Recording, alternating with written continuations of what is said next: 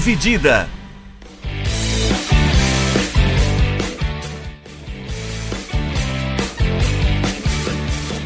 Olá, amigos do podcast Dividida, sejam bem-vindos, sejam bem-vindas a mais um episódio do nosso podcast, o nosso segundo episódio de 2022. Já estamos no número 53 ou 54, não tô lembrando 55 agora. 55. 55. Muito bem. Eu sou Guilherme Milani, dividindo a tela comigo, Vinícius Bringel. Como é que tá, Bringel? E aí, Milani, e aí, pessoal? Belezinha? É... Como eu falei, a gente já gravou um episódio esse ano, gravou um episódio semana passada. Eu vou fazer uma pergunta pro Bringel agora. Perguntar se ele, se o Bringel fosse dono do um bilionário dono de um time da Premier League, se a primeira contratação que você faria para o seu time lutando para não cair é, seria o lateral Kieran Trippier? Cara, eu acho que seria o Pablo. A primeira contratação seria o Pablo, porque o que que ele poderia fornecer para essa equipe seria algo que o Newcastle não tem até hoje. Nunca teve na sua história. Nem Alan Shearer não chegaria aos pés de Pablo. De Dom Pablo. Dom Pablo. Pablo Felipe. E se quiser no combo, leva o Vitor Bueno. Leva quem mais? Precisa de um armador ali também, né? Precisa Leva o Igor Vinícius, ao invés do Tripper, mais barato, mais novo. mais barato, mais novo. Potencial de revenda, né? Já diria. Fala português. Olha, ó. Na Inglaterra, não sei se isso é um ponto positivo, não, mas beleza.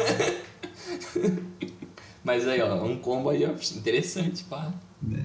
O Newcastle, o novo bilhardário do futebol mundial, gastou aí suas primeiras libras no Tripper, que já era mais ou menos no Tottenham, né? Mas, É, e ele já não tava jogando no Atlético, né? é, já tava, tava, tava me escanteado lá. É, e agora eles querem pegar o Diego Carlos, né? O zagueiro Diego brasileiro Carlos, o zagueiro.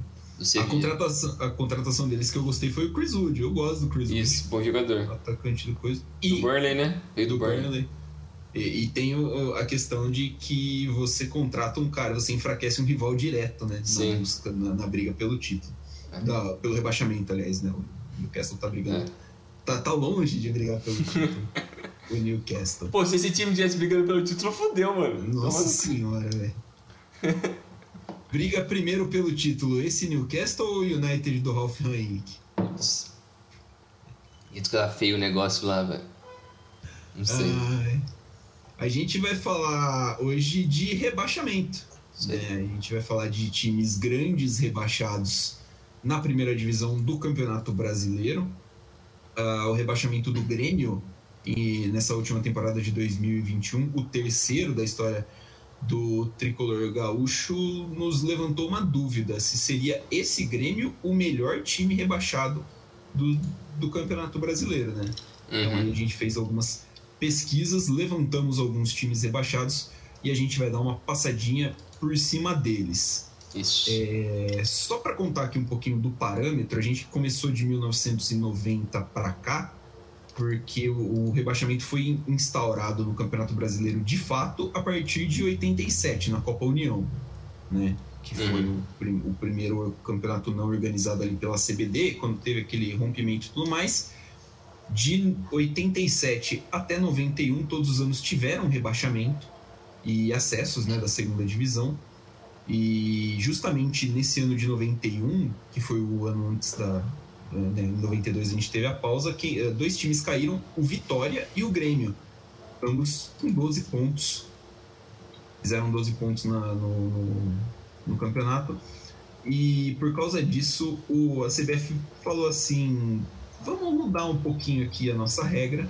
Não vai ter rebaixamento no ano de 92 e vão subir da segunda divisão 12 times. Por quê? Porque a gente precisa garantir que o Grêmio vai jogar a primeira divisão, né, camaradinha?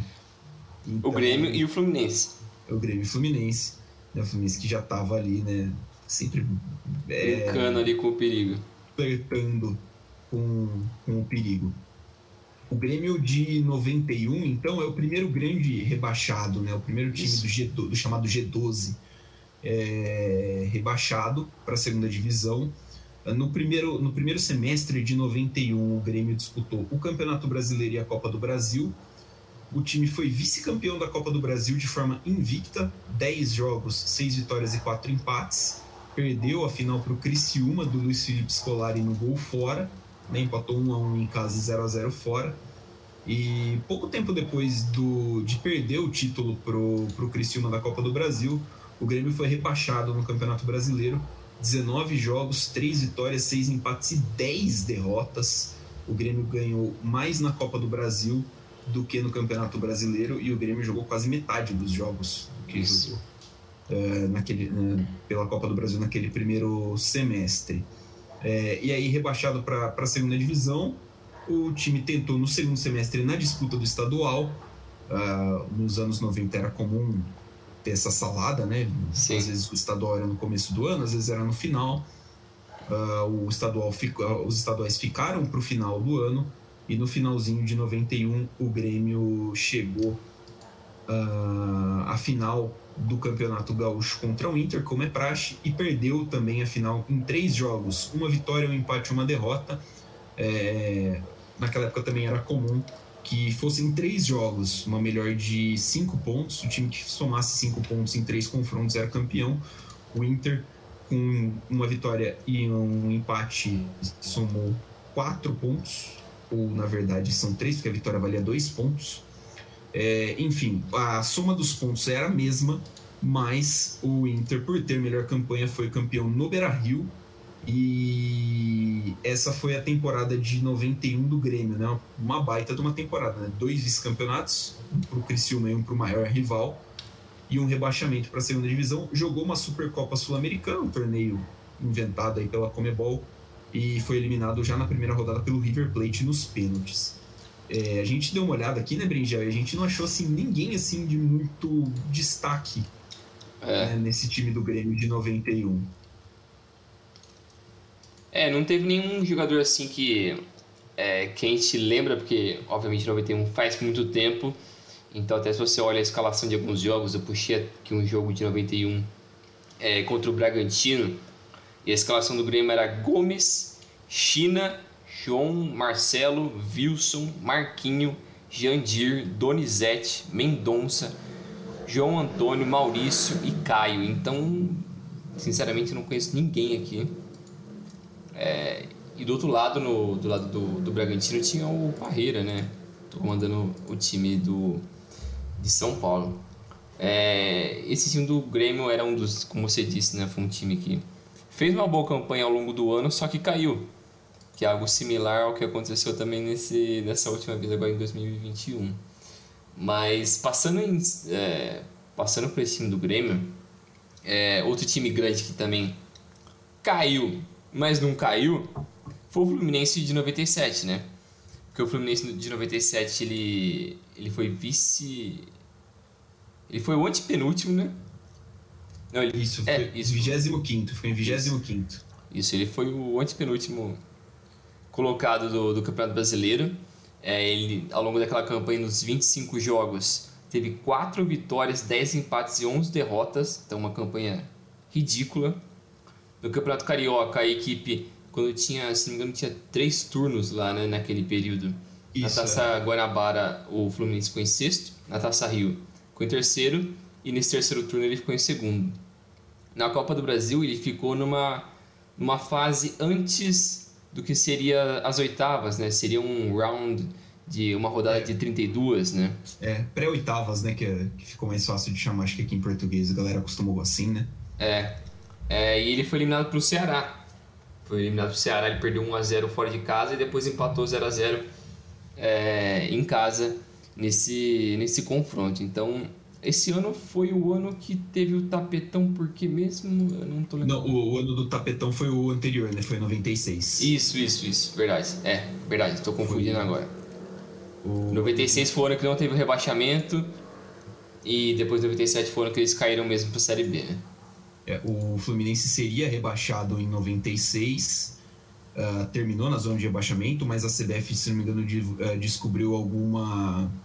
Que alguns times tinham trabalhado com juízes para manipulação de resultados, tiraram pontos, eu acho que foi do América Mineiro e do Atlético Paranaense, que cairiam, aí derrubaria eh, esses times no lugar do Fluminense, mas a CBF acabou decidindo que não ia ter rebaixamento, subiram só os dois da Série C E um desses times que subiu, inclusive, foi o União de Araras, que tinha caído em 2095 uhum. e voltaria a cair com o Fluminense em 97.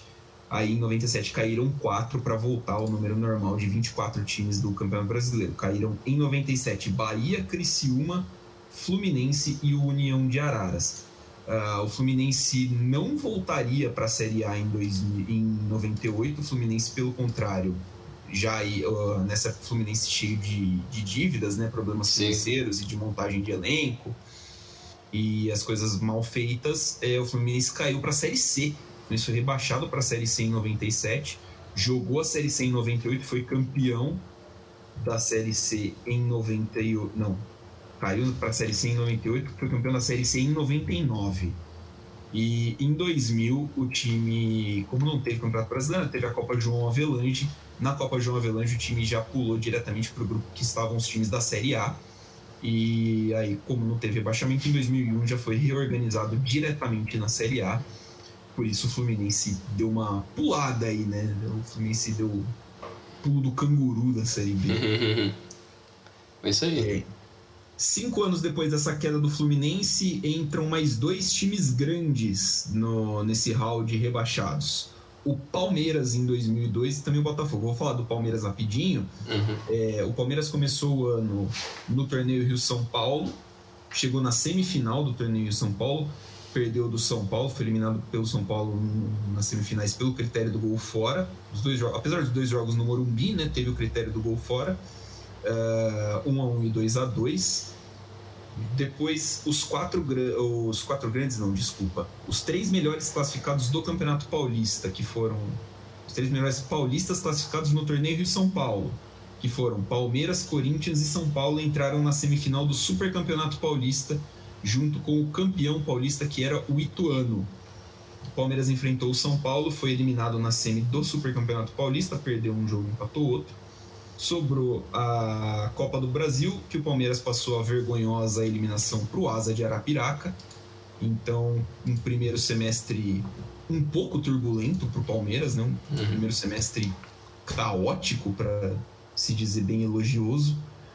No meio do ano, o Palmeiras conseguiu chegar na semifinal da Copa dos Campeões, que era um torneio de campeões estaduais, acho, campeões, times campeões nacionais estaduais, alguma coisa assim, que a CBF dá organizava para dar uma vaga para Libertadores. O Palmeiras, se não me engano, era o atual campeão dessa Copa dos Campeões, por isso jogou. Foi eliminado na semifinal pelo Paysandu. E aí sobrou o Campeonato Brasileiro e um time com problemas financeiros, né? Claro, saída da Parmalat, uma gestão de futebol no mínimo criminosa do Mustafa Contursi e montagens de elenco duvidosas, saída de grandes craques culminaram no Palmeiras fazendo seis, eh, tendo seis vitórias, nove empates e dez derrotas em 25 jogos, 27 pontos e a 24 posição que rendeu o primeiro rebaixamento da história do time.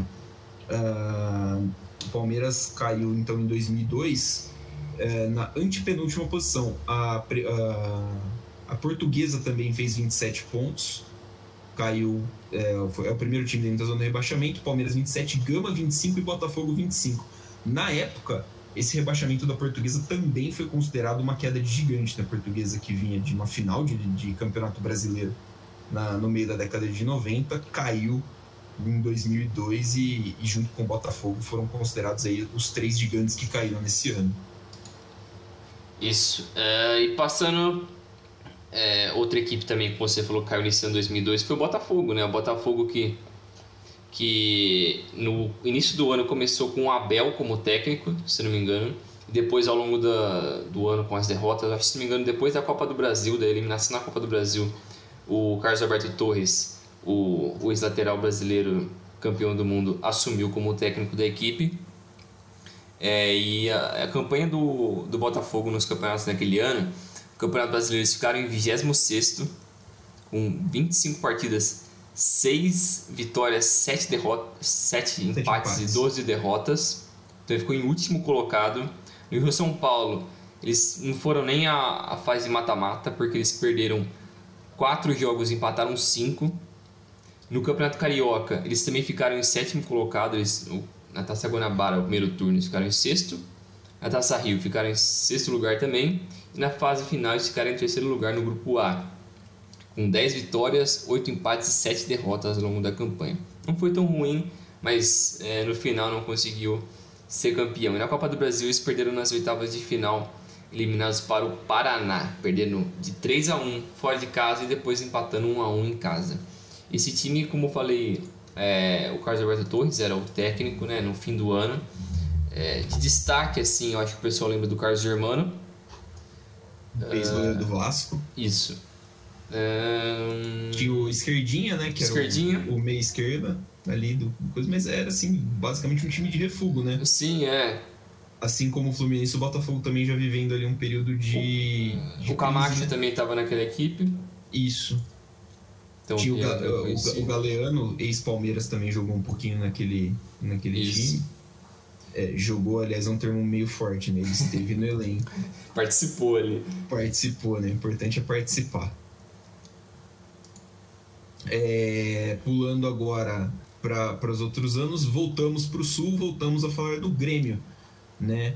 Aí você percebe que a gente cobriu basicamente do, 11 anos, né? 11, 12 anos ali quase. Isso. Entre o, o rebaixamento, o primeiro rebaixamento do Grêmio e o rebaixamento do Botafogo.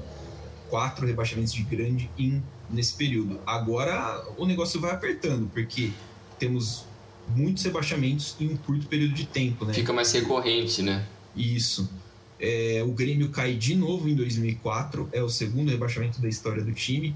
É, o time foi semifinalista do Campeonato Gaúcho, liderou a chave 2, perdeu a final do primeiro turno para o Inter, depois uh, jogou a semifinal contra o Umbra em um jogo único, perdeu por 3 a 1 então não chegou nem a final do, do, do Gauchão. Pela Copa do Brasil foi eliminado pelo Flamengo nas quartas de final.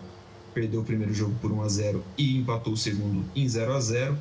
E aí na Copa Sul-Americana o Grêmio foi eliminado pelo Internacional, que era o é, esse foi o primeiro confronto, né? Esse foi o primeiro Grenal uh, valendo por uma competição internacional, né? Uhum. Uh, na Copa Sul-Americana. Eu acho que a, essa é a primeira, né? 2004 acho que é o primeiro ano que os brasileiros participam da Sul-Americana de fato. Isso. É, uma vitória e uma derrota, mas o, no saldo de gols o Inter eliminou o Grêmio.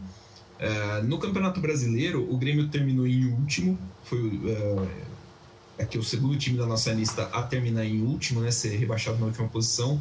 46 jogos, 9 vitórias, 12 empates, 25 derrotas, só 39 pontos, uma campanha horrorosa do Grêmio uh, naquele ano o Grêmio ficou 11 pontos atrás do Criciúma. O Criciúma caiu com 50 naquele ano. O, Grêmio, o, o time na frente do Grêmio no, no, no, naquele ano foi o Vitória, que caiu com 48. Então, assim, uma campanha horrorosa do Grêmio, que durante todo aquele ano de 2004 ganhou uma vez só do Inter, justamente na, na eliminação para a Copa Sul-Americana foram, foi uma vitória, um empate e cinco derrotas contra o maior rival. Acho que é tranquilamente uma das piores temporadas da história do Grêmio, essa daí. É, e esse ano também foi a última vez que o Campeonato Brasileiro foi nessa, nessa lambança, né? Que você nunca sabia quantos times iam ter. Foi a última vez que teve, se não me engano, 24 equipes, né? É, aí eles foram reduzindo, né? A partir desse, de 2004 é. eles foram reduzindo, né? Caíram, caíam quatro, mas subiam só dois. Sim. É, e também foi o, o último ano, foi o ano anterior à Batalha dos Aflitos, né? Que ficou conhecido bastante, virou, ficou parte do folclore brasileiro, né? A Batalha dos Aflitos, aquele confronto do, do Grêmio contra o Náutico, viria a ser no ano seguinte, né? Na Série B. É, a gente, é, só abrir um parênteses aqui, a gente não comentou, o Palmeiras subiu campeão da Série B em 2003 e o Botafogo foi vice-campeão da Série B em 2003. Isso, então, isso. tipo, subiram desse jeito. O Grêmio também subiu. Eu não lembro se o Grêmio foi campeão da Série B em 2005. Eu acho que não, porque eles estavam. A Batalha de Aflitos foi justamente porque eles estavam. Eles ficaram tipo em quarto ou quinto, aí tinha tipo um playoff. Era algo ah, assim. É, eles tinham tinha o grupo, né? É, era algo assim, eu lembro tinham o grupo subiu, subiram Grêmio e Santa Cruz. O, o Grêmio foi, uh, foi, ficou como campeão e o hum. Santa Cruz como vice. Tá. É, porque tinha esse tipo um hexagonal, não era? Algo assim? É, é o, o formato era parecido com o da Série B de 2003 do Palmeiras, né? Uh, 22 times passam os oito melhores para a segunda fase, divide em dois grupos de quatro, joga duas vezes cada um, né? E nesses grupos, o primeiro e o segundo de cada grupo vai para um quadrangular final, e aí no quadrangular final sobem uh, os times. Uh, Grêmio e Grêmio e Santa Cruz subiram naquele ano, Náutico e Portuguesa ficaram de fora. No, ficaram de fora, ficaram mais um ano na Série B que teve como rebaixado para a Série C, por exemplo, o Bringel, o União Barbarense. Meu Deus, que pena. Que crime. uh, mas seguindo aqui, a próxima equipe grande que caiu foi o Atlético Mineiro em 2005, né? O Atlético Mineiro que ficou em último lugar na série, na série A em 2005, com 42 partidas, 13 vitórias, 8 empates e 21 derrotas. Então eles ficaram, eles entraram na zona de rebaixamento na sexta rodada e não saíram nunca mais. Eles ficaram pegaram o gosto pela zona de rebaixamento, não quiseram abandonar. Não largaram mais. É, no Campeonato Mineiro eles ficaram em quarto colocados porque é, eles foram eliminados pelo Cruzeiro na semifinal, perdendo de 1 a 0 fora e depois empatando 0 a 0 em casa. É, e nessa campanha eles tiveram 13 partidas, 6 vitórias, 2 empates e 5 derrotas. Na Copa do Brasil, eles, fica, eles foram eliminados nas quartas de final, eliminados pelo Ceará, empatando 1 a 1 fora de casa e depois perdendo 2 a 0 em casa para a equipe do Nordeste. E era uma equipe bem, digamos, popular assim por conta de alguns jogadores que faziam parte daquela equipe, né? Porque eu estou até puxando aqui. Era uma equipe que tinha Rafael Moura bem no início da carreira, o Diego Alves, goleiro agora do do Flamengo. Flamengo. O Leandro Castan também estava bem no início de carreira. Uh, quem mais aqui? Engraçado. Uh, o Juninho Cearense também, que é um os caras faz parte do folclore. O Fábio Júnior, centroavante. Que é ídolo do Cruzeiro, né? Isso, exatamente. O Euler também jogou alguns jogos pelo, pelo Atlético naquele ano. O Amaral. Então é um time que tinha alguns nomes bem interessantes assim, mas acabou não dando certo.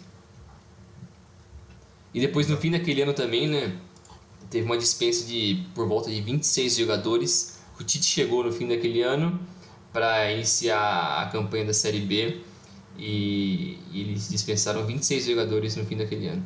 Então é a limpa geral. Chegou, o Tite chegou passando o rodo na galera no pro galão. É, 2007, agora, o Galo, o Galo subiu campeão, né? 2006 Isso. o Galo subiu campeão da Série B. 2007, o grande rebaixado foi o Corinthians, né? O Corinthians caiu ao lado do Juventude do Paraná e do América de Natal. O América de Natal fez a pior campanha da história dos pontos corridos até a Chapecoense de 2021. É, salvo engano, esse esse campeonato de 2007 é o primeiro já com 20 times, é. 2006 ainda teve 22. É isso? Não. 2006 ainda já teve 20. Então é o segundo 20, já com 20 times, que é o formato que a gente conhece.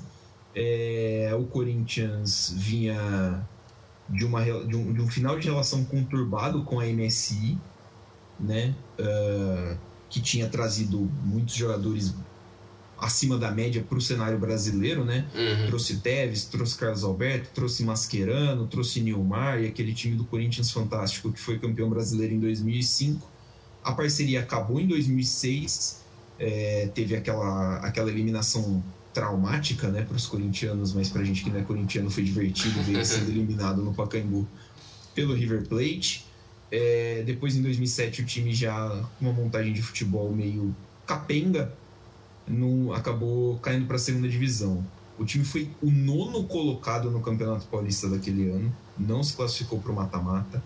Na Copa do Brasil foram, foi eliminado pelo Náutico nas oitavas de final, 2 a 2 e um 0 a 2 se não me engano, lá nos aflitos.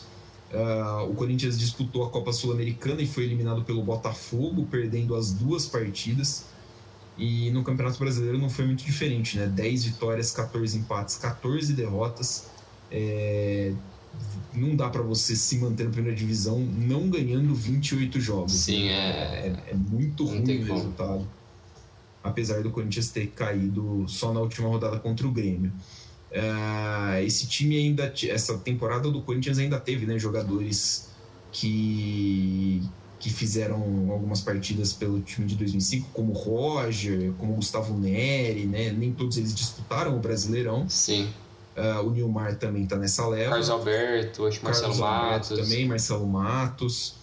É, eu acho que o Silvio Luiz, goleiro que era do São Caetano, também já estava ali. O Marcelinho estava nessa equipe, se não me engano. Sim, o Marcelinho. Acho que o Marcelinho tinha voltado. Tinha voltado. Foi nessa que trouxeram o Vampeta também, né? Uhum, uhum. Teve, teve isso. E foi a temporada que surgiu o William. Sim. O William surgiu nessa temporada de 2007, mas ele foi vendido já no, no na janela europeia do, de verão, né, no, no, meio do ano, e depois disso daí o Corinthians degringolou. O Corinthians foi campeão da Série B em 2008, fez a melhor campanha da história da Série B, se não me engano, até hoje, em 2008, deu uma reformulada e voltou à primeira divisão. Isso, e a próxima equipe é, foi o Vasco em 2008, né? O Vasco que foi rebaixado mais uma vez, dentre as inúmeras vezes que a gente vê ao longo de um período. Essa é, essa é a primeira, né? Essa é, é mas é o início de uma sequência interminável ali de é. quatro rebaixamentos. É, quatro. Quatro rebaixamentos, né? É, e a gente não sabe se vai ter mais no futuro, porque do jeito que o time tá, é capaz de voltar e cair de novo. Ah, se hum. voltar ainda tá bom, né? Tá pedindo ficar lá mais um tempão. mas esse time do Vasco de 2008, eles ficaram em, em antepenúltimo no Campeonato Brasileiro, então em 18 Eles venceram 11 partidas, empataram 7, perderam 20. Então é como você disse naquela do Corinthians, né? É muito pouco para um time que quer ficar na, na Série A, não tem como. É, e no Campeonato Carioca daquele ano, eles perderam a Taça Guanabara na semifinal para o Flamengo 2 a 1 Na Taça Rio, eles também perderam na semifinal, dessa vez para o Fluminense, nos pênaltis por 5 a 4 Na Copa do Brasil, eles pararam nas semifinais, até que um resultado bom até, um resultado decente. É, foram eliminados pelo esporte por 5 a 4 porque nos jogos, no primeiro jogo perdeu por 2 a 0 no segundo ganhou por 2 a 0 é, Na Copa Sul-Americana, a equipe ficou nas. Segunda fase. Na segunda fase. Ela foi eliminada pelo Palmeiras, perdendo, ganhando o primeiro jogo por 3 a 1 e depois perdendo por 3 a 0 a segunda partida. Esse time que também não tinha grandes nomes. É, tinha alguns, como o Edmundo ainda estava lá. O Alex Teixeira, que ainda está na China, eu acho, né? Jogou muito tempo no Shakhtar. O Alex tempo... Teixeira acho que está no Besiktas. Ele está no Besiktas? Mas enfim, é, eu, eu lembro que ele estava no. Ele foi pro, dali do Vasco ele foi pro Shakhtar, né? Depois ele teve uma, um, tempo de sondagem para ir para o Liverpool. Não foi para ir para a China. deu no que deu. É, o Allan Kardec também estava nessa equipe. O Madison, aquele, o foda. O foda. Também estava nessa equipe. O Pedrinho fez algumas partidas nesse, nesse, nesse ano, não muito.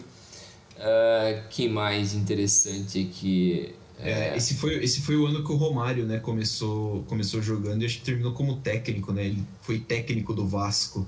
Eu acho que foi. É, em 2008, durante alguns jogos. No... Acho que não precisa dizer que não deu muito certo, né? É, o time acabou caindo, então não tem muito o que, que comemorar ali.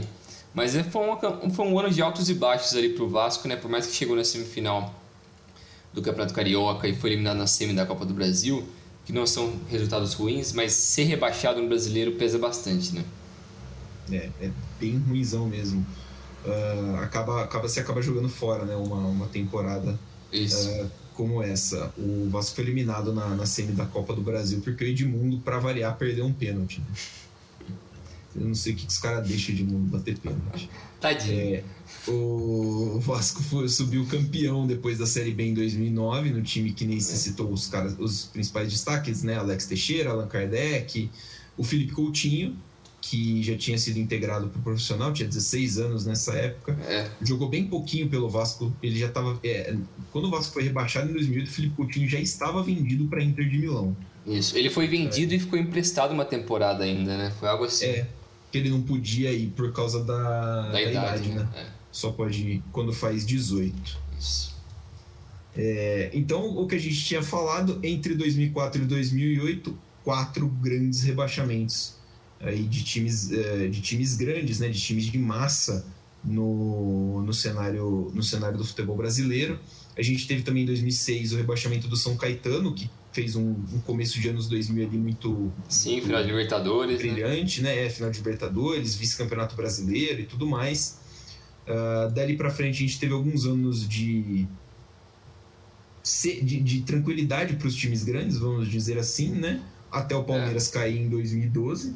Que era um time incrível. Nossa, tio, o Palmeiras em 2012 é.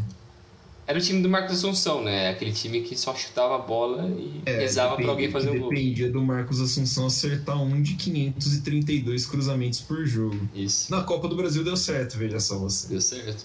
Mas, é, Betinho, né? Pô, Messi Black. O ídolo Betinho, Messi Black. É... Tem os caras do ídolo ali naquele time. Aquele, aquele time do Palmeiras era muito ruim. O Valdívia ainda tava nessa equipe, né? O Valdívia, eu acho que chegou depois. Ele, ele tinha ido, né? Ele saiu é. para ir para os Emirados Árabes e acho que ele voltou depois, acho que 13 ou 14. Uh, ah, falando em 13, outro rebaixamento do Vasco, olha lá. A gente estava falando, o Vasco subiu em 2009, mas caiu em 2013 de novo, né? No campeonato carioca daquele ano, o Vasco perdeu a final do primeiro turno, ficou em sétimo no segundo turno, e aí não deve ter se classificado para um hexagonal final, porque é, deve ser assim que funciona né, os torneios da FERJ. Você joga 32 turnos para descobrir quem vai ser o campeão de um campeonato. É, foi eliminado da Copa do Brasil nas quartas de final, né? Pelo Goiás, sem vencer nenhum dos, dos quatro jogos que fez, dois empates e duas derrotas. É, e no Campeonato Brasileiro, 11 vitórias, 11 empates, 36 derrotas. É, não é exatamente assim uma campanha muito boa, 44 pontos, rebaixamento uh, na antepenúltima posição, ao lado da Portuguesa também 44, Ponte Preta 37, Náutico 20. Uh, ah, o Vasco, esse que é o, o, ano do, do tapetão, né? Isso. É o ano do, do, do Everton da Portuguesa que foi rebaixado lá. É. Porque o cara entrou em campo e até hoje ninguém nunca. Eu não sei, né? É uma um história. Mistério. É muito estranho. Quem é que mandou pro cara da portuguesa uh, botar o Everton em campo, né, cara? Porque. É, porque não era um, um gênio ali, era o Everton, não era nada é, demais. Era ali, o Everton. Não tá tem muita explicação o porquê disso, né? Mas... O, cara, o, cara, o cara entrou, tipo, ele entrou em campo, ele jogou 25 minutos. Ele, acho que foi mais ou menos, jogou uns 25 minutos do jogo, não fez diferença nenhuma. E aí acabou acabou perdendo ponto a portuguesa, né? Perdeu quatro Isso. pontos. O Flamengo também perdeu quatro pontos. Então ficou Fluminense 46, uh, Criciúma 46, Fluminense 46, Flamengo 45 salvos, Portuguesa e Vasco 44 rebaixados. Esse é o ano da pancadaria na Arena Joinville, né, que foi onde o Atlético Paranaense mandou os jogos, porque estava reformando a Arena da Baixada para a Copa do Mundo. E o time do Vasco tinha um elenco, alguns resquícios ainda, né, do, do time campeão da Copa do Brasil. Tinha muito jogador que de, de, de qualidade questionável, mas o Juninho Pernambucano tinha voltado. Uh, você tinha ali o Fagner, né, hoje lateral do, do, do Corinthians tinha o Yotun, tinha André Balada, Pedro Ken. Sim. É, assim, era um grande misto de jogadores de qualidade duvidosa e jogadores que prometiam alguma coisa. É, e outros caras também bem veteranos, né? Como o Guinha Azul, o Cris. É... Eram caras que tem bastante, tinham bastante rodagem, né? Naquele período. E mesmo assim não conseguiram jogar muitos jogos, né? Tanto que o Guinha Azul fez seis jogos ao longo daquele ano e o Cris fez 27, mas É, a torcida do Vasco não gosta muito dele, né? Tem bastante carinho por ele. É, é, a torcida do Vasco acha que ele fez 27 jogos a mais do que o necessário com a camisa do Cruz Maltino. O Vasco subiu em 2014, mas não foi tranquilo. O Vasco subiu em terceiro.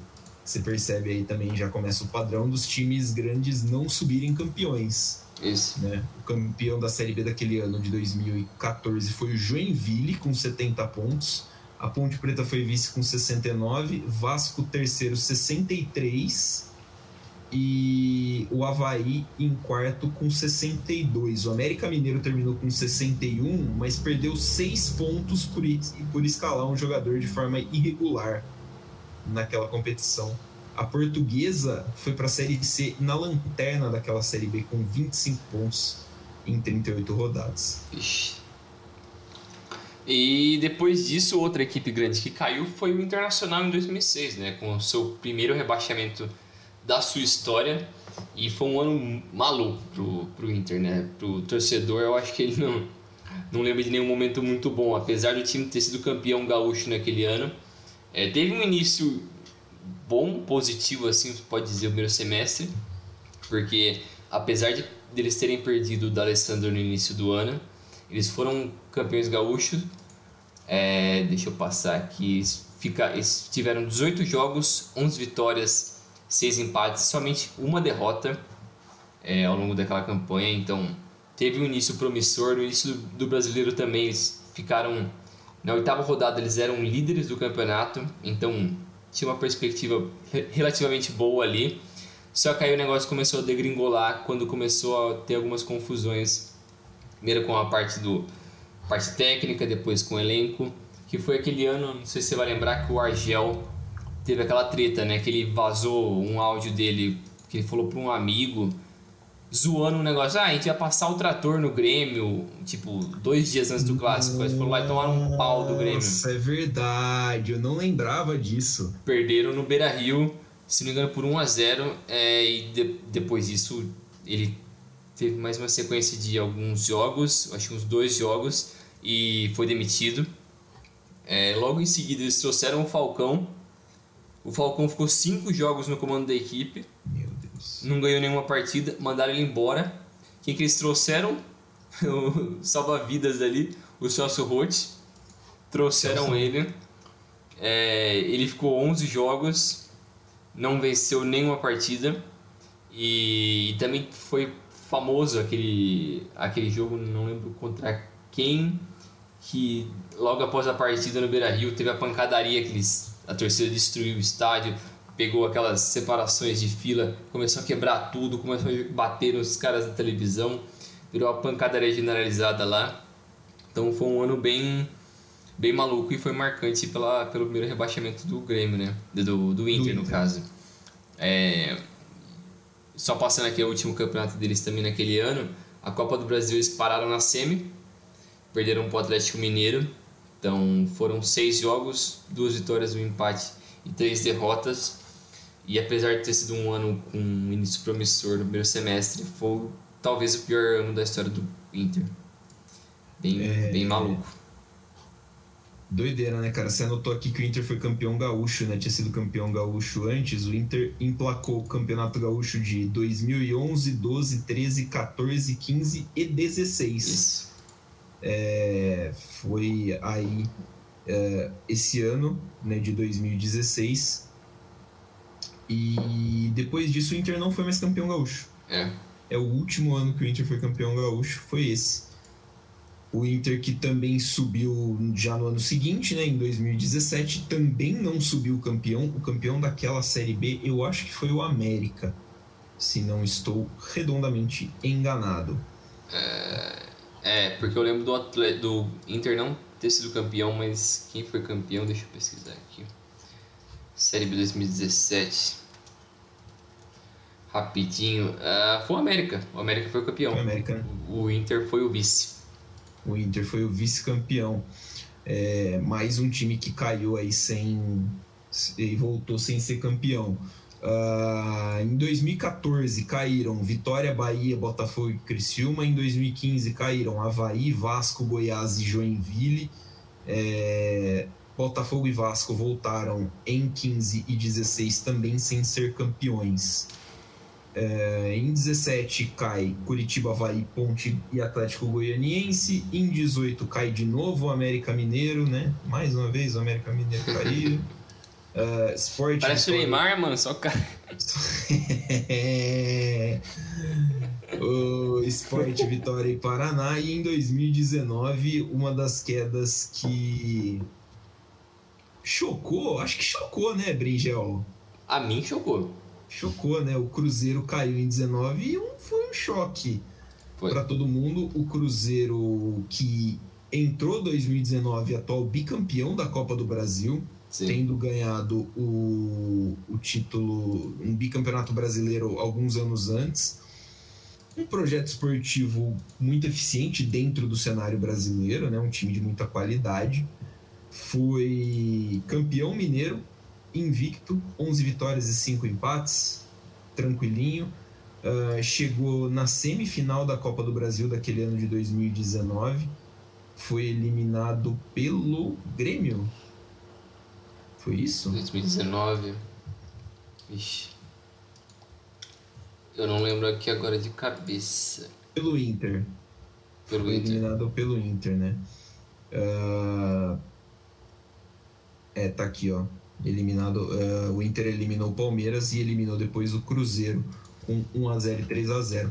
O Cruzeiro também foi eliminado nas oitavas da Libertadores daquele ano foi o primeiro do grupo B e caiu para o River Plate nos pênaltis. E aí no Campeonato Brasileiro, 7 vitórias, 15 empates, 16 derrotas, 38, uh, 36 pontos ganhos em 38 rodadas. É, cara, é difícil, né? Porque o Cruzeiro teve no meio desse ano uma reportagem que saiu no Fantástico de problemas financeiros, né? Falando dos problemas financeiros, o Cruzeiro tinha uma dívida enorme, uh, dirigentes usando dinheiro para do clube para outros fins Sim. que não eram ligados ao clube. O que fizeram com o Cruzeiro é um crime. É um crime tá? absurdo. A, as, pessoas que, as pessoas que fizeram isso com o Cruzeiro deveriam ser presas. É, e, cara, eu lembro que teve muito Cruzeiro que ficou puto na época, falou que a, a reportagem estava tentando destruir o Cruzeiro e não sei o que tem, porque o Cruzeiro incomodava. E, cara, é, realmente acabou destruindo o Cruzeiro, porque o Cruzeiro caiu em 19, jogou 20 a Série B, jogou 21 a Série B, vai jogar 22 a Série B. E não tem. Eu não vejo perspectiva nenhuma do Cruzeiro voltar à primeira divisão. Não no, no futuro próximo. Uh, o Cruzeiro hoje virou SAF, né? Sim. Virou, foi comprado lá pelo, pelo grupo do Ronaldo e pela impressão que eu tenho, porque o grupo que comprou fala muito pouco, mas a impressão que eu tenho é que eles não tinham imaginado que o buraco era tão grande. Sim. Né? Mas eu acho que a perspectiva futura a curto prazo é melhor do que se não tivesse com a SAF. Ah, eu acho que sim, porque a dívida de curto prazo tava, ela precisava ser paga. Sim, sim. Né? De uma forma ou de outra precisava ser pago. Você precisava pagar, senão o Cruzeiro, o Cruzeiro correu riscos na temporada de 2021 de acabar para sempre. Né? De, de ser rebaixado para a Série C é. simplesmente por não registrar pagamento para FIFA, cara. É, é esse o tamanho do, do, do rombo que o time se meteu, é. porque os caras meteram a mão no dinheiro do Cruzeiro. Né? O Cruzeiro ganhou duas Copas do Brasil já no período que a Copa do Brasil é o torneio mais valioso do Brasil. Sim. Então. E foi uma época também que eles estavam pagando super salários para vários jogadores Sim. experientes. Eu lembro que o Fred veio do Atlético com um salário de um milhão. Fred com, sei lá, 37 anos, 30, 36. 30 e poucos anos já, né? Então, um cara super veterano que já não estava mais no ápice da sua carreira, vindo do rival por um milhão é muito dinheiro. É muito dinheiro. É, é absurdo. Thiago Neves ganhando muito dinheiro. Thiago Neves. Então, assim, era, o, era um elenco muito grande, um elenco muito forte. O ano de 2019 é um ano que, assim, é o ano que, que o negócio vai pro saco de vez, porque é. cai o Mano Menezes, chega Rogério Ceni, cai o Rogério Ceni e, assim, nenhum técnico ia controlar aquele vestiário. Então o Cruzeiro, assim, durante o campeonato você percebia que uh, você via que o Cruzeiro estava seguindo a risca a cartilha de que ia cair. Sim e caiu, mas assim é, foi, um, foi um pouco de choque assim quando caiu Sim. o Cruzeiro. É, eu acho que foi um choque principalmente pela forma como a equipe não parecia que ia chegar nesse ponto se você olhava aos dois anos anteriores, três anos anteriores. Exato. Como você disse, o time foi campeão, é, bicampeão da Série B, da, da Série da, B, da. da Copa do Brasil nos anos anteriores. Então, era um time que tinha um elenco muito veterano, mas que mostrou ser um elenco vencedor, ser um elenco meio cascudo em mata-mata ali, saber brigar bem. E chegar num ponto onde ele caiu assim, foi uma forma surpreendente. Eu acho que por tudo que envolveu aquilo, né? por todas essas confusões internas entre diretoria, técnicos, jogadores, uma salada maluca, toda hora tinha uma briga nova, e atrasos e uma loucura, uma loucura. Então, acho que era inevitável que o time caísse depois de tanta confusão nos últimos anos. Realmente. É, ainda que chegou na última rodada com chance de não cair, né? Sim. Caiu na última rodada com um CSA Chapecoense e Havaí, mas é, chegou na última rodada com chance de, de não cair. É, terminando aqui a lista, em 2020 caíram de novo Vasco e Botafogo, é, junto com Goiás e Curitiba. O Botafogo caindo com a última colocação de novo. O Botafogo rebaixado duas vezes já com a pior campanha do campeonato. E, mas a gente não vai entrar em detalhes, a gente entra em detalhes do Grêmio de 21, né, Brinjal? Isso. O Grêmio que é esse Grêmio de 21 que foi basicamente o gancho para a gente fazer esse programa, né? a gente tentar relembrar um, algumas das equipes mais tradicionais que foram rebaixadas no, no Campeonato Brasileiro. E para mim, esse Grêmio é um dos mais marcantes por tudo que, que esse elenco tinha, por toda a história que o Grêmio tinha construído nos anos anteriores. Então foi um ano meio maluco, desde a saída do, do Renato, é, depois da chegada do, do Thiago. Thiago Nunes, ele também não ficou muito tempo. Em, depois chegou o Filipão. Então foi toda uma, uma lambança ali que já é, parece que é o um manual de time que quer ser rebaixado. Parece que todos seguem essa mesma cartilha ali, o mesmo, o mesmo padrão de, de besteiras e começam a repetir isso e, e parece inevitável, né? Você vê de longe, não, esse time vai cair. Por mais que tinha um elenco muito bom, você olha esse elenco do, do Grêmio do ano passado, ainda tinha a maioria daqueles caras que foram campeões da Libertadores, da Copa do Brasil. Então tinha Kahneman, tinha o Jeromel, tinha o, o, Diego Barbosa, que não foi campeão com isso, mas é um jogador ok, assim. Tinha Chegou o Lucas Silva. O Rafinha, né? O Rafinha. É, o ataque ainda tinha. No início do ano o Cebolinha estava lá? No início do não, ano? acho que o Cebolinha já tinha ido. É, mas. Já tinha ido, mas tinha o Diego Souza, que tinha Diego feito Souza. Um, um bom ano anterior. Porra, chegou o Douglas Costa, que ele, inclusive rescindiu hoje. Ele cagou no time, né? Ele foi não, o. O que, o, que, o que ele fez no. O que ele fez no. Não, ele é mau caráter, no, aquele cara. No, no, último jogo lá, não existe, cara. Não, é ridículo. Nossa, é, e junto com o crime que os caras fizeram no Cruzeiro, foi. Mano. O, mesmo nível, velho. Não tem como. O cara é muito sem noção, mano. Muito sem noção. Não, não tem como, cara. É, não tem como. O cara é, resolveu mandar uma daquela. E, e aí, né, a gente vai. A gente passou né, pelos debates, agora a gente vai começar mais uma discussãozinha. Não, só, é... só terminando aqui, ah, não, passar os. Por favor. Passar os, é, as campanhas do, do Grêmio ao longo daquele ano, né, do ano passado. No Campeonato Brasileiro eles ficaram em 17, com 12 vitórias 7 empates e 19 derrotas. No Gaúcho eles foram campeões, lideraram a primeira fase e depois eventualmente foram campeões. Na Copa do Brasil eles ficaram nas quartas, acabaram perdendo para o Flamengo por 6 a 0 no agregado. Na Libertadores eles caíram na pré-Libertadores, o que seria a terceira fase, né? Porque, se não me engano, o Grêmio foi classificado na, no Brasileiro do ano anterior como quinto, quinto ou sexto. Isso então eles caíram na, eles começaram a pré-libertadores na segunda fase. Então Isso. tinha uma anterior já, eles foram na segunda, passaram e na terceira eles perderam pro Independente Del Valle. Então foi bem vergonhoso também, se não me engano foi isso que culminou a, a, a saída do Renato, né? Do Renato. Isso. É, o Renato cai nessa, nessa queda pro Del Valle Aí chega o Thiago Nunes e o Thiago Nunes é campeão gaúcho, né? Inclusive, Sim. esse título gaúcho é o quarto título gaúcho consecutivo do Grêmio. 18, 19, 20 e 21. Uh, depois disso, o Grêmio vai degringolando, né? O elenco, É um elenco envelhecido, tá? É um Sim. time bom do Grêmio, mas é um elenco envelhecido, é um elenco que precisava de uma oxigenação que já deveria ter sido feita e não foi, porque o Renato Gaúcho não quis fazer e o diretor de futebol do Grêmio também não quis demitir o Renato Gaúcho, algo que já era cogitado há um bom tempo, inclusive. Vai lembrar que o Grêmio perdeu a final da Copa do Brasil de 2020 para o Palmeiras. Sim. Já em 2021 perdeu a, Copa, a final da Copa do Brasil de 20 para o Palmeiras. É, tomou um vareio no jogo de volta. O jogo de ida foi um pouquinho mais equilibrado. É, e aí depois tem a eliminação da Copa do Brasil, né? Da forma até humilhante para o Flamengo.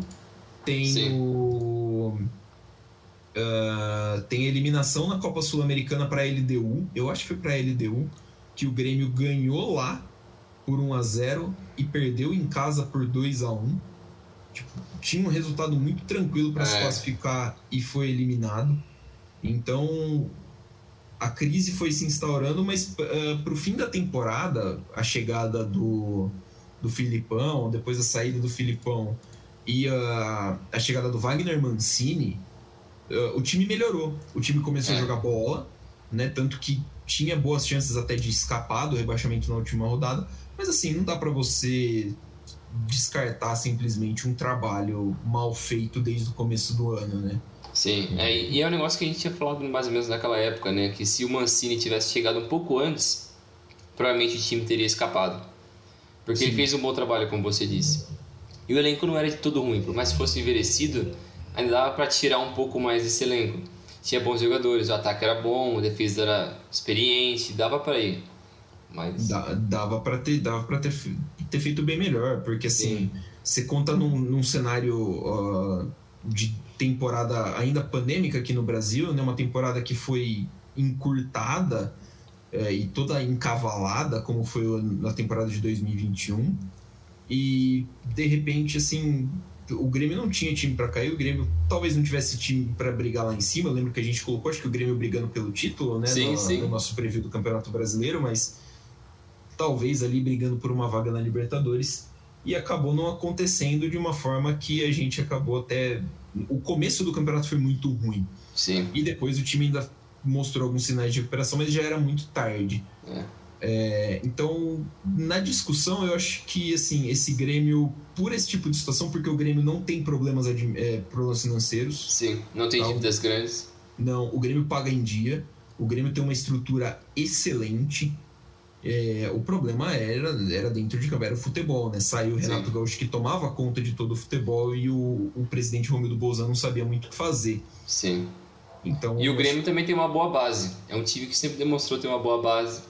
Então, perspectivas futuras assim, perfeitas. Não é é pro time voltar tranquilamente pra, pra Série A no ano que vem. Exatamente.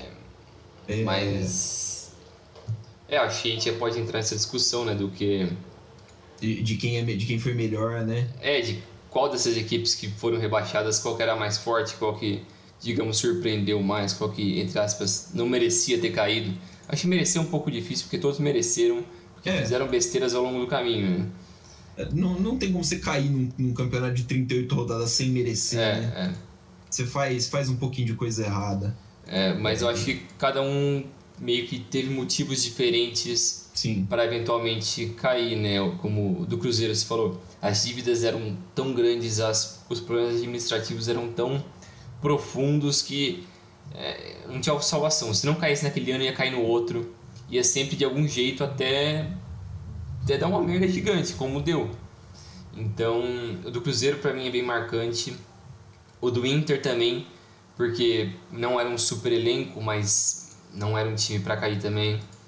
É, todas aquelas confusões envolvendo técnico, diretoria. Cara, parece que sempre quando tem problemas internos de diretoria, jogadores muito estrelinha ali, querendo aparecer demais, dá merda. Não tem como. Dá besteira, vai dar um problema, o time começa a perder jogo besta, empatar jogo fácil.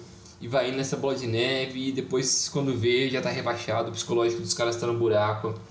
É, é um pouco complicado sair des- dessa situação. É, deixa eu pensar aqui. O Vasco, acho que 2013, como a gente estava falando, eu acho que é um elenco decente.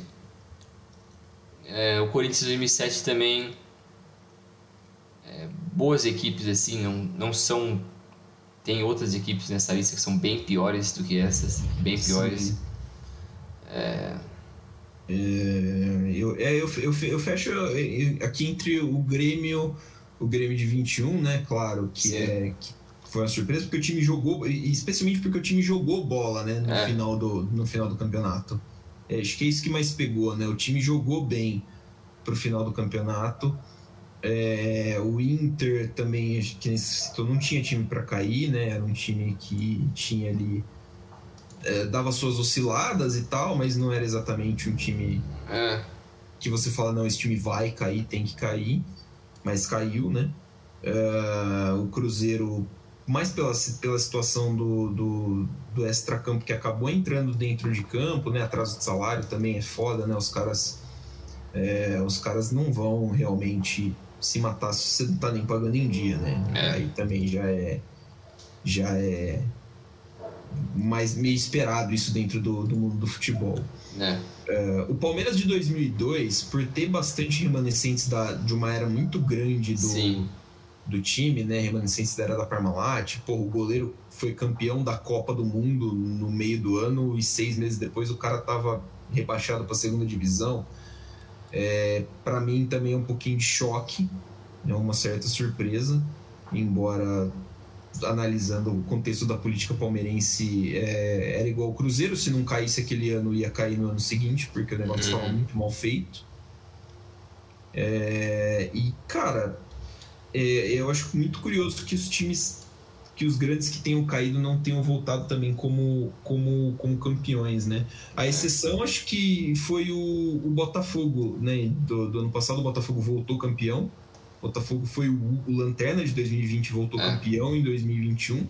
Mas assim, cara, é, existe, existe aquela máxima né, da camisa, né? Porque a camisa é pesada. Isso que eu ia falar. Tem. E aí, eu não sei se, se, tem gente que ainda pensa que isso ganha jogo em é. 2022, né, cara? É, eu, não, eu, não, acho que seja possível que isso seja um fator pra galera decidir, não, a gente pode montar um time meia boca porque a camisa vai jogar sozinha. É, eu acho que até naquela. Quando você entra nessa reta, meio que nesse espiral de coisas dando errada, numa reta final de campeonato, você tá caminhando pro rebaixamento Sempre o torcedor fala: não, mas é grande, não, não cai, não, o time é grande, a camisa não, não cai. Cara, o maior exemplo que eu lembro disso é o São Paulo 2017. Só não caiu por causa do Hernanes. O cara veio do céu ali, pegou um poder mágico ali, fez uma magia ali. O cara conseguiu jogar bem todos os jogos, todos. O cara salvou o time sozinho, sozinho. O time não é uma bosta. Merecia cair. Merecia cair porque o time fica naquela soberba. Não, o time, o time é grande a gente é bom, não, não sei o que tem. E não vai cair, não vai cair, uma hora cai. Então acho que o Grêmio vai ter que aprender com essa lição, pelo menos a curto prazo, né? O Cruzeiro também. É, o Inter parece que aprendeu com essa lição porque teve uma, uma volta, assim, digamos que bem. Está nos últimos anos relativamente bem. É, mas é um processo longo, porque eu acho que volta naquele negócio que a gente sempre debate às vezes, né? Como é o é o sistema do campeonato brasileiro, como é a cultura do brasileiro no esporte, como é o sistema da CBF, como eles trabalham um com o outro. Parece que ninguém aprende com um erro. Parece que eles cometem um erro, aí meio que de qualquer jeito consegue se livrar, aí não aprende, aí consegue fazer as mesmas besteiras de novo, aí parece que aumenta mais ainda o buraco. Esses times. É, é, cara, é meio cíclico, né? Tipo, é? você faz a cagada, você conserta a cagada de uma forma porca e aí você faz a cagada de novo, só que cada vez que você faz a cagada ela aumenta, né? Sim.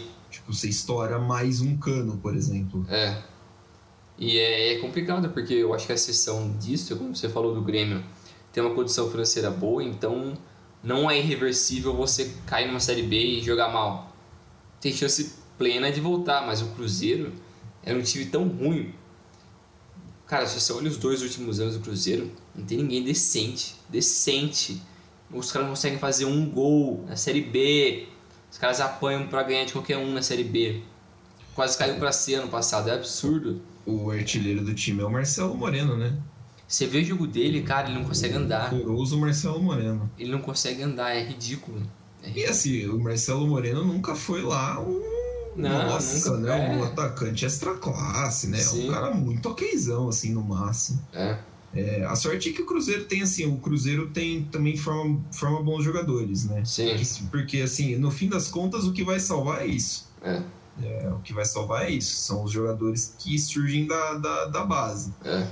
Uh, porque, cara. E o Cruzeiro não tem esse privilégio, né? Então, tem isso também, né? Tipo, porque so, sobe um, dois ali que é bom jogador e que.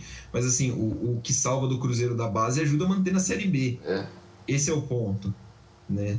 E o Cruzeiro não, não tá naquela situação de poder fazer investimentos e trazer, tipo, gastar um pouco mais para montar um elenco de Série A e subir. É. Então. É, é, difícil. Eu discordo muito do que foi feito na gestão do. já nessa gestão com o Fábio, por exemplo. Eu discordo totalmente. Eu acho que o Fábio é um cara que, porra, seria importante você manter no elenco, até pela marca do, dos mil jogos e tal. E acho que você poderia ter arranjado jeitos de, é, de envolver o jogador, é, assim, de envolver o marketing do jogador para ele, é, para ajudar a pagar o cara. É. Eu entendo perfeitamente a questão de se a gente assinar um contrato com ele, ele vai ter a, a, a dívida agora é nossa. O Cruzeiro tem uma dívida colossal com o Fábio. Uhum. Entendo o ponto de a gente não tá podendo assumir mais essa dívida. Só que acho que poderia ter sido feito um esforço. Não sei se é, não cabe negociação, o que que como que tava. É. Mas uh, sei lá, cara, você vender réplica de camisa do Fábio desde quando ele entrou no Cruzeiro, faz aí, sei lá, tipo uns jogos no Mineirão, o jogo mil dele, ah, vai ser no Mineirão, super lotado, evento, isso, manda ele, já, ele já vira embaixador do time, é, fazer ele sendo o ponto do sendo usado como estratégia para arrecadar dinheiro para ele, né? Tipo, o que você ganhar já vai sendo abatendo, já vai sendo abatido da sua dívida, por exemplo, e pro time, porque é vantajoso, tipo, as pessoas se identificam. Sim. Né?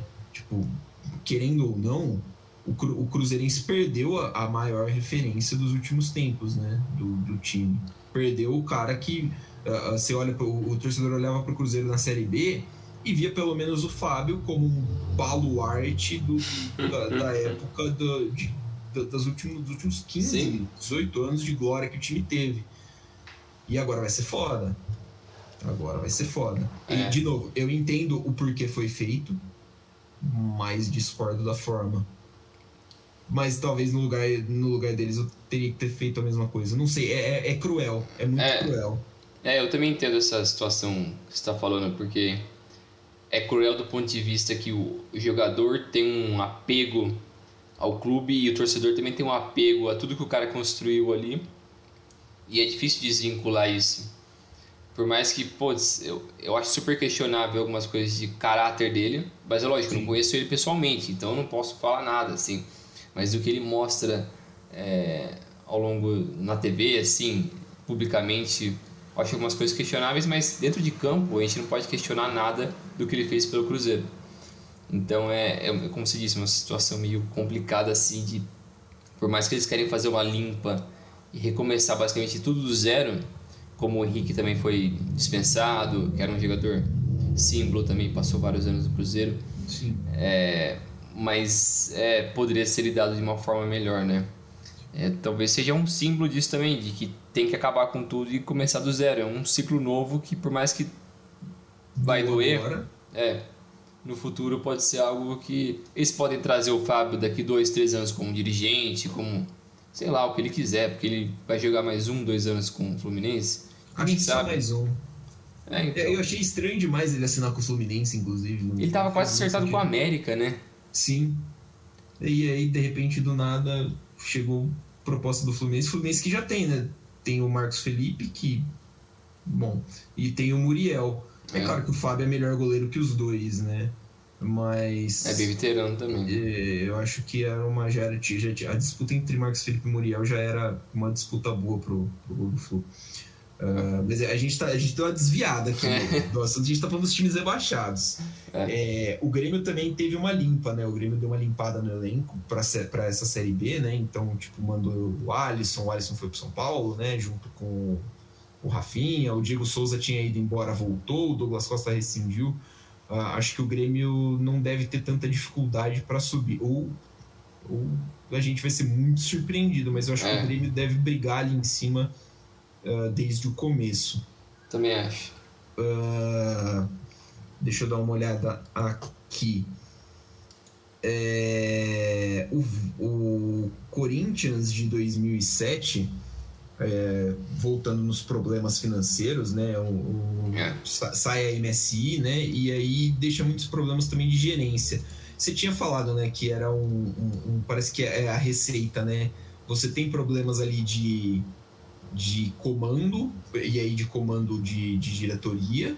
Você Sim. tem problemas no comando técnico, porque chega ali e o time tá apostando em medalhão e o medalhão não quer ser treinado por qualquer um. E se você tem dinheiro para pagar o jogador, você não tem dinheiro para pagar um técnico que às vezes vai conseguir botar ordem no vestiário. É, então, é, é você olha para o Corinthians e assim, o futebol era ruim, alguns nomes eram questionáveis, mas não era um time que era para cair dessa forma uh, que caiu. Ao contrário, talvez do Grêmio, né? Do Grêmio de 2004, que era um time mais é. que era um time mais feio, vamos dizer assim. Uh, eu acho que assim, eu, eu fecharia assim a minha lista, né, de, de dos melhores times que caíram com Grêmio, Inter e Cruzeiro. Grêmio de 21, né? Inter Isso. de 16 e, e Cruzeiro de 19. Eu também, esses três, depois numa sequência talvez o Corinthians 2007 e o Palmeiras 2002, sem ordem é. assim, mas... Mais ou menos ali, né, pra... É. É, ou talvez o Vasco 2013. É, mas... É, eu, acho, eu acho o Palmeiras de 2002 um pouquinho melhor do que o Vasco. É, ele é melhor, mas eu acho que meio que num bolo ali, assim, eu acho que também não merecia cair. Pelo, pelos nomes, né? Sim. É, sim, sim, né? Sem contar problemas ao longo do ano ali, assim. Uh, o futebol, o campo não mente, né? É. No campo o time não rende, pô, não adianta o nome, né? Mas assim, é, não era é questão de a gente olhar e falar assim, cara, esse time poderia ter jogado bem mais bola. Sim. Bem mais bola. Porque, por exemplo, você olha pro Palmeiras de 2012 aquele time do Palmeiras de 2012 é um ato heróico ter ganho uma Copa do Brasil. É horrível aquele time, cara. Aquele time cair é normal. O Palmeiras de 2002 não. É. Se, se você falar que o Palmeiras de 2002 ganha uma Copa do Brasil e cai, talvez faça mais sentido do que o Palmeiras de 2012. Sim. Eu não sei. É... Mesmo assim, não faz tanto sentido. É, não faz, tanto, não faz tanto sentido ele cair, né? É. Mas faria sentido ganhar um campeonato. É. Por exemplo, a gente não citou aqui dois rebaixamentos do Vasco, né? Que é 2015 e 2020. 20. 15 e 20. Que são dois times blatantemente horrorosos do Vasco. O time do Vasco de o time do Vasco de 2020 é uma falta de vontade inacreditável que caiu. É, era, nossa senhora, era doloroso. O Botafogo de 14 e o próprio Botafogo de 20 também. É. O, Botafogo, o Botafogo de 20 também, meu amigo, era penoso de ver. Caiu tomando 5 do Grêmio, do Renato Gaúcho, que viria cair um ano depois. É, o futebol é muito maluco, cara. É, é muito maluco. É, principalmente no Brasil. Proporciona essas coisas, né? Proporciona bastante dessas coisas. Mas acho que é isso aí. Acho que esse top 3 ali de Inter, Cruzeiro 2019 e Grêmio 2021 é são as equipes mais fortes ali. Será que é uma tendência da gente ver times cada vez mais fortes caindo? O que é estranho, porque eu não sinto que o futebol brasileiro tá ficando mais forte. Não, eu acho que cada vez mais fica mais fraco. Não sei, mano. É uma questão interessante ali. Dá pra gente pensar nisso daqui a uns anos. O que, que vai virar isso? Vai virar uma tendência? Isso é só um momento, uma década que o pessoal tá falhando muito, mas pode ser que eles mudem. Mudem ou não, né? É. Vamos, vamos ver o, o que, que vai acontecer aí. A década de 2020 tá começando ainda, né? A gente tem é. bastante década pela frente para ver o que, que ela nos reserva. Isso aí. Mas é isso aí. Estamos conversados então, né, Brinjão? Isso aí, valeu Milani, valeu pessoal. Até a próxima. Valeu, galera. Valeu, Bringel. Até a próxima. Siga-nos nas nossas redes sociais, arroba Dividida Podcast.